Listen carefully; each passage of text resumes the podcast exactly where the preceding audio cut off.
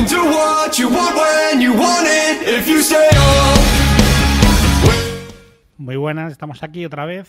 Aquí volvemos, ¿verdad? Sí, sí, ya se nota el cansancio porque os cuesta reaccionar un poquito, pero bueno, va, ya me pongo yo a hacer el tonto. no, no, seguimos, seguimos dándolo todo. Estamos en directo cuando son las 2 y 7 minutos de la tarde. Seguimos en Quack FM, en este maratón de la locura suprema, eh, para recaudar, para tratar de convencerte de que nos eches una mano a recaudar fondos para la cocina, eh, perdón, para el Banco de Alimentos. Y, y estamos eh, ahora mismo, Cami, eh, ¿le damos paso ya al siguiente invitado? Sí, sí, sí, no, lo tenemos ahí ya. A- a- Alex, Alex iba de camino. O- hola, Alex, no sé si nos oyes. Sí, os escucho bajito, pero os escucho. Buenas tardes. Muy buenas tardes. Vale, yo a ti tu sonido te lo puedo subir un poquito. Vamos a ver si en la reproducción también me sube un poquito el audio y te oímos, porque creo que, que Alex tiene una experiencia de vida que, no- que me gustaría que conocierais. Vale. Eh, vale. ¿Quién, Eh, quién eh, es Alex Lombardero? Vale, primero, primero es un hombre que va conduciendo y ha parado un ratito, ha parado un ratito para estar con nosotros, lo cual te Joder. lo agradezco, te lo agradezco porque sé que estás de viaje. Eh, eh, en las conversaciones que tuvimos fuera de micro eh, dijimos, bueno, a lo mejor hasta me pillas en la playa de las catedrales, no sé si me pillarás en la playa de las catedrales. Eh, pero, pero bueno, no, no te hemos pillado, te hemos pillado de camino, no sé a dónde vas, me da igual. Pero eh, me gustaría que conocierais un poco la historia de Alex Bombardero, que hoy hemos hablado, hemos, hemos hablado, fíjate, me, me- acordé de Alex cuando, cuando hablábamos con Rafa Pascual. Ujú. ¿Te acuerdas? Hablábamos con. Rafa Pascual. Eh, Alex, estuvimos hablando con Rafa Pascual, este eh, más de 500 veces internacional por la- con, con la selección española de, de vóley, ¿vale? Y que ahora se dedica un poco de asesorar a los deportistas, indicándoles que su camino, su... su- su- La- la es corta vida, pero- La corta vida del deportista. La corta vida económica del Y la deportista. corta vida del deportista. Y claro, tú tienes una experiencia de vida en la que fuiste profesional eh, del fútbol, fuiste campeón del mundo con la selección española sub-20, acompañando a gente como Casillas o a Xavi eh, en, en- en- en- Ya hace unos años, ya, ya ha llovido de eso, Sí, ¿verdad? pero, pero bueno, él estaba en el Mundial de Sub-20, en el, en el Mundial Sub-20 que se, que se, que se conquistó, que se conquistó aquel año, eh, en el, y, y que eh, tengo que decirte que fuiste uno de los culpables de eliminar a Ghana, país... que- Oh, cuidado. Bueno, ¿Qué me está usted contando? Nosotros tenemos cierta afinidad. Qué interesante. tiraste uno de los penaltis que eliminó a Ghana eh, y que, sin embargo, se trunca tu carrera eh, por un problema que tienes en la cadera, ¿no? Eh, eh, ¿Recuerdas ese momento, ¿no? Ese, ese momento en el que tu carrera, tú ibas a que te dieran el alta y el médico te dice, Así es. eh, te- espérate, espérate que tengo que hablar contigo, ¿no? Ese momento la verdad que fue el más duro de mi vida, porque al final yo solo vivía para el fútbol, o sea, desde muy pequeño lo tenía muy claro, evidentemente eh, sabemos la dificultad que tiene el hecho de intentar ser profesional, pero bueno, eh, al final eh, yo los estudios pues los dejé, no los acabé, había estudiado administrativo, o sea que al final yo lo único que tenía en mi vida era el fútbol. Entonces yo siempre, siempre he tenido muchos problemas de, de- lesiones, eh, pubalgia, problemas de aductores y al final venía todo encaminado por, por una enfermedad degenerativa que tuve en los huesos. ¿Qué ocurre? Que bueno, al final eh, yo siempre durante las temporadas, eh, siempre había dos o tres meses que me tiraba de baja, siempre se achacaba pues eso, a poca flexibilidad o lo que venía hablando anteriormente, hasta que al final pues un médico pues bueno decide hacerme una simple radiografía y ahí se descubre que bueno mis caderas, eh, bueno de hecho el día siguiente ya me dijo que estaba totalmente prohibido no jugar al fútbol, sino hacer cualquier práctica deportiva hasta... ah, Jolines. o sea, totalmente prohibido. Entonces imagínate, yo lo único que había echado, había jugado al fútbol, eh, con una familia, mm, fue algo muy, muy, muy duro para mí, pero bueno, al final lo que digo muchas veces, ¿no? Siempre buscando el, el lado positivo, lo que me ha dado el deporte, los valores, ¿no? Esa competitividad, esa fuerza, ese, el hecho de, que te transmite el, bueno, el fútbol, pues me ayudó pues en momentos difíciles mirar hacia adelante y, pensar de que yo tenía una familia que no, que, que no quedaba otra que, que echar hacia adelante y así he hecho, ¿no? Entonces he reconducido mi vida eh, eh, y la verdad que soy muy feliz a día de hoy. Este, este, este chico de este chico de Oseiro, si no, si no me equivoco, ¿vale? De, de este chico que... que- que- Del Ayuntamiento de Arteixo, Ayuntamiento muy cerquita de A Arteixo, Coruña. que, que- que tenía esa trayectoria que se trunca en ese momento, pero que eh, empieza ahí una, una nueva fase, una nueva etapa, ¿no? Empieza... eh, eh, eh, hubo un tiempo que estuviste, que caminaste con, con la ONCE, eh, con, la- con los, con los medios de la, de la, que la ONCE te ayudó eh, pues, arrancar tu nueva etapa, pero creo que ahora es que estás, li- este, nuevamente estás ligado al mundo del fútbol, ¿no? Si no me equivoco. No se escucha, ¿eh? A ver si me oyes. Te escucho Hola. fatal. Sí, ahora, ahora, ahora dime. Escucho muy bajito, pero bueno, Vale. intentaré. Sí, sí. Vale, vale. Pues a ver si te voy a poner eh, la parte que, que te... A ver, a ver si ahora me oyes un poquito mejor. Quizás me oigas, quizás me oye- me oigas un poquito mejor ahora.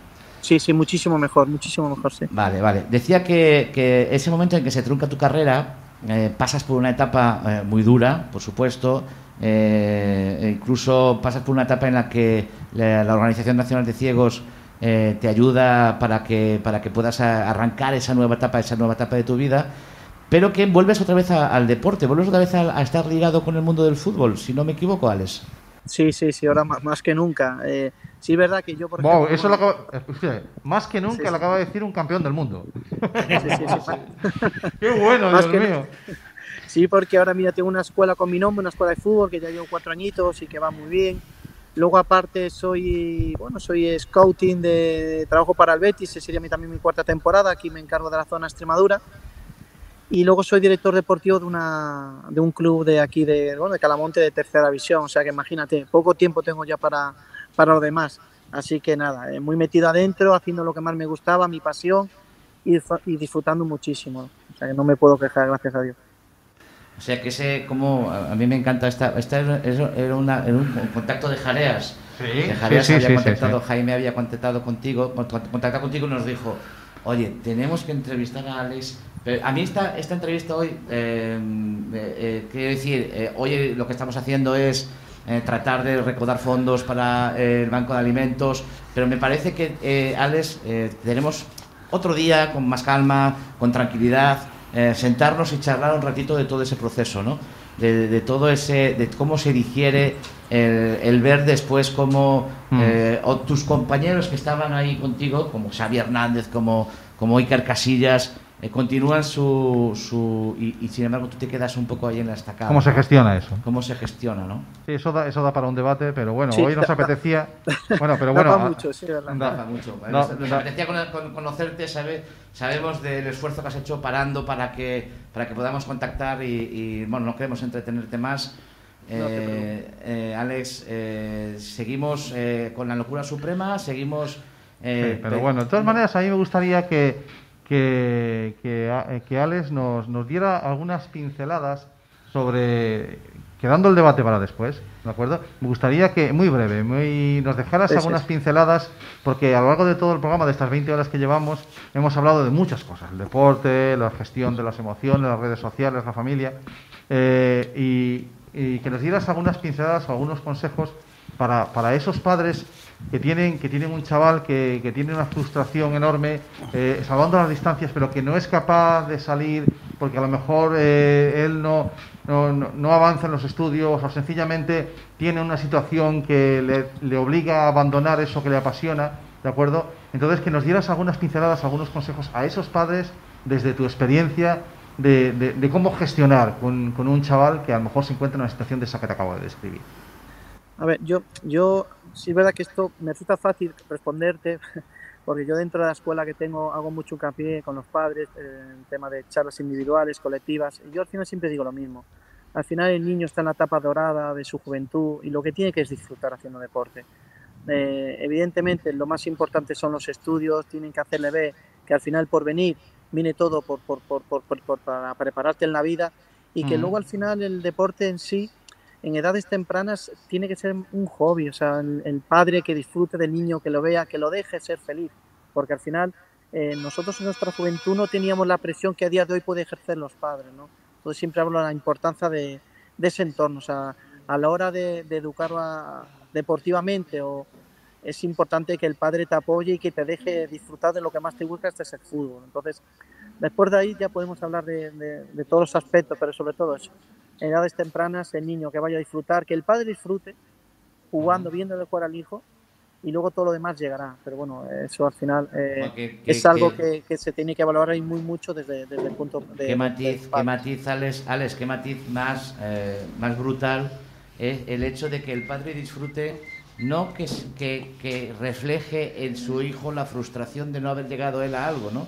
Que muchas Es- veces eso sucede. Eso es, sufre, se su- sucede muchas veces y hace sufrir al padre y hace, sufrir al hijo, ¿no? Sí, sí, sí. Mira, yo tengo un caso dentro de, de- de la escuela. Eh, una madre me vino a pedirme un favor y venía presidido sobre lo que nos estamos hablando. El- la- la- un niño que tenía un talento brutal y la presión que le ejercía el padre, el niño quería dejar el fútbol. La madre me pidió que por favor que intentase hablar con su marido ¿Cómo porque gestionas, el niño, ¿cómo gestionas el eso? niño con 12, 13 años quería dejar el fútbol por esa presión. Y evidentemente lo que repito, el niño va a jugar al fútbol porque le gusta, nada más ni nada menos, lo que hemos hecho todos. Y el padre lo que tiene que hacer es ayudarle, eh, entenderle en- en las situaciones, olvidarte de esa frustración que probablemente hayas tenido o no hayas tenido o por desconocimiento.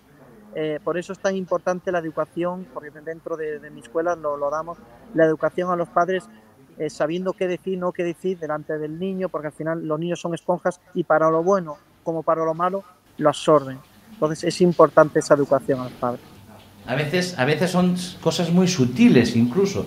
Eh, cuando, el caso, cuando el caso es muy exagerado, evidentemente es fácil de detectar y de ver, y claro, eh, no, no, está claro, pero a veces son detalles muy sutiles los que hacen que un chaval eh, odie lo que le gusta, porque a lo mejor eh, lo que está viendo en sus padres, esos pequeños detalles, le hacen llegar a odiar lo que él realmente le gusta y le apasiona, ¿no?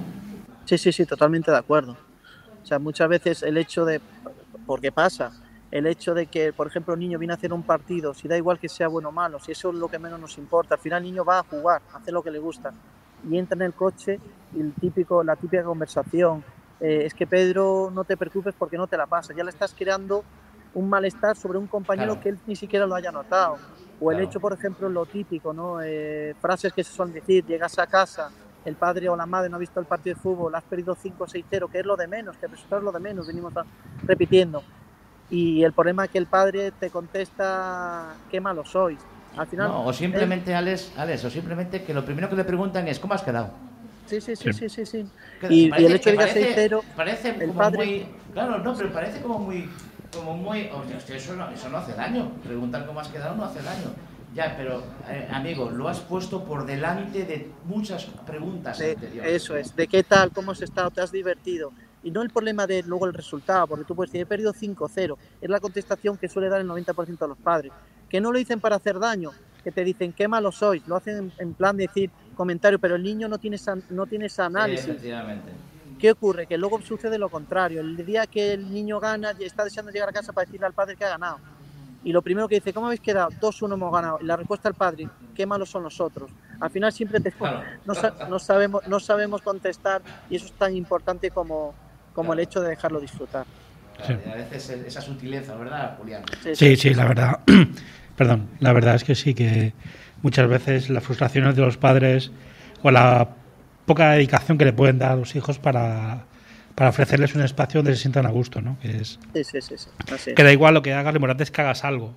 Simplemente es, por permitirte ser tú y disfrutar. Y, y si desde pequeñitos que les estamos construyendo su parte de lo que es su propia personalidad, ¿no? Desde el principio, si ya le estás marcando en tener que buscar competitividad en vez de compartir, ser cooperativo, Claro. que al fin y al cabo los, los, los deportes de, de equipo son eso, ¿no? Cooperar y entender que eres parte de un grupo mayor. claro. Eso Si en vez de trabajar esa parte de cómo todos podéis trabajar juntos para hacerlo mejor, es no, tú tienes que ser o los demás tienen que hacer, ¿no? Claro, es que al final, eh, ya te digo, los casos que son graves eh, ya se notan y no eh, se detectan y evidentemente se trabaja, pero a veces no nos damos cuenta los propios padres de que con esas pequeñas, ese, ese simplemente el cambiar el orden de la pregunta, en vez de preguntar primero una cosa y preguntar luego la otra, empezar preguntándole hoy cómo te lo has pasado, Sí. eh, eh, y, y cómo y has visto, y te lo has pasado bien y los demás lo han pasado bien, habéis disfrutado entre todos, sí.